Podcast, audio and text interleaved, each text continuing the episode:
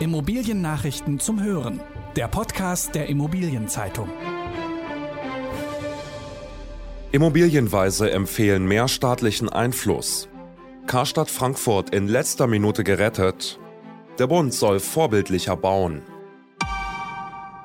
Diese Folge wird gesponsert von WealthCap. Regelmäßiges Marktresearch, Trendanalysen und Studien finden Sie auf unserer Webseite expertise.wealthgap.com. Informieren Sie sich über aktuelle Themen und profitieren Sie von 35 Jahren Erfahrung. WealthCap, Ihr Real Asset und Investment Manager.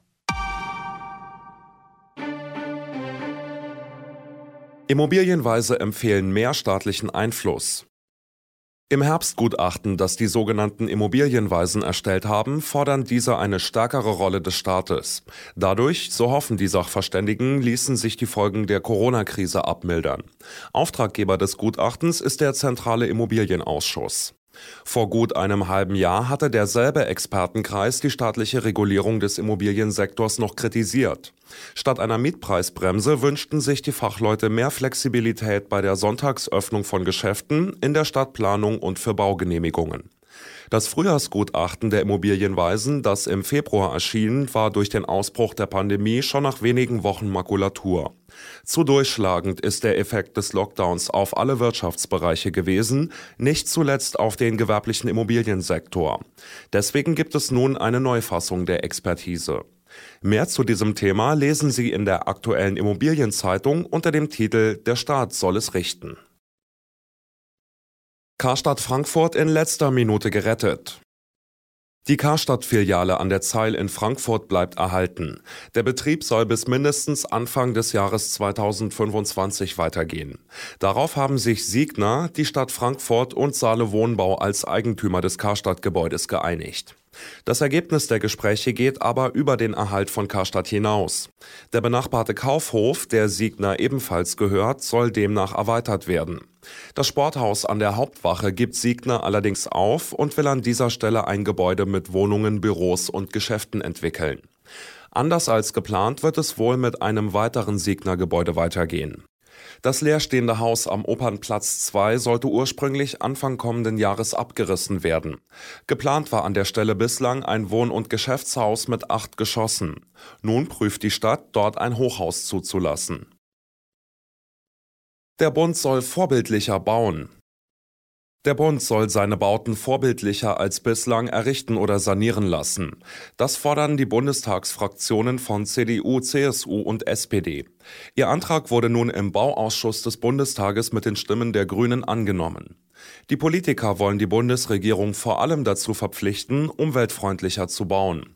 So erwarten sie unter anderem, dass künftig höhere Energiestandards erreicht werden. Wenn möglich, ist regenerative Energie zu nutzen. Arbeiten soll der Bund mit Baumaterialien, die über den gesamten Lebenszyklus hinweg einen geringeren CO2-Fußabdruck hinterlassen.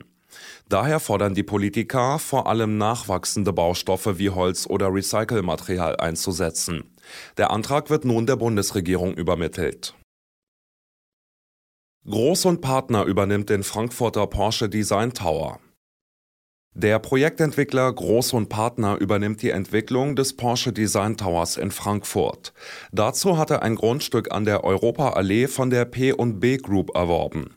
P&B bereitet das Projekt auf dem mehr als 3200 Quadratmeter großen Gelände seit sechs Jahren vor und hat es inzwischen zur Baureife gebracht.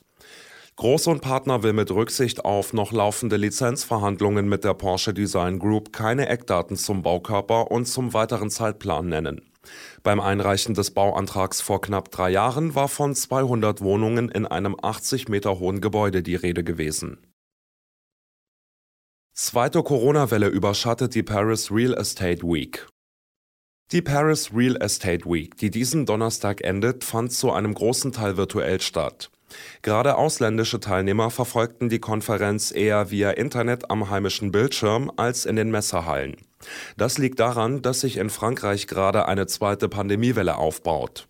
Die täglichen Neuinfektionen waren zuletzt stark gestiegen. Sie lagen vergangene Woche über dem Höchststand, den das Land im März verzeichnet hatte. Die Paris Real Estate Week sollte zumindest einen kleinen Ausgleich bilden für die ausgefallene Gewerbeimmobilienmesse MIPIM in Cannes. Diese hatte im März wegen der ersten Welle der Corona-Pandemie nicht stattfinden können. Bremer Halbinsel wird zum Eventzentrum. Zwei lokale Investoren wollen in Bremen auf einer Landzunge in der Weser ein Touristik- und Freizeitzentrum entwickeln. Von der Stadt haben sie jetzt für die rund einen Hektar große Halbinsel Lankenauer Höft ein Erbbaurecht erhalten. Bis zum Sommer 2022 soll dort ein zweigeschossiges Gastronomie- und Veranstaltungsgebäude mit großer Außenterrasse entstehen. Zudem sind ein Beachclub, Volleyballfelder und Wohnmobilstellplätze vorgesehen. Hausboote werden als Ferienwohnungen vermietet. Das Areal ist derzeit noch mit einem älteren Restaurant bebaut, das abgerissen wird.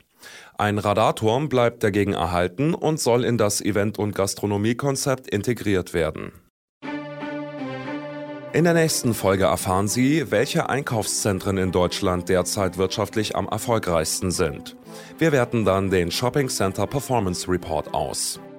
Das waren die wichtigsten Schlagzeilen der Woche aus der Immobilienbranche. Redaktion Christine Rose, Ulrich Schüppler, Volker Thies und Lars Wiederhold. Alle Infos gibt es zum Nachlesen in der aktuellen Ausgabe der Immobilienzeitung. Jetzt 10 Euro sparen mit dem Schnupperabo. Mehr Infos unter iz.de slash Schnupperabo.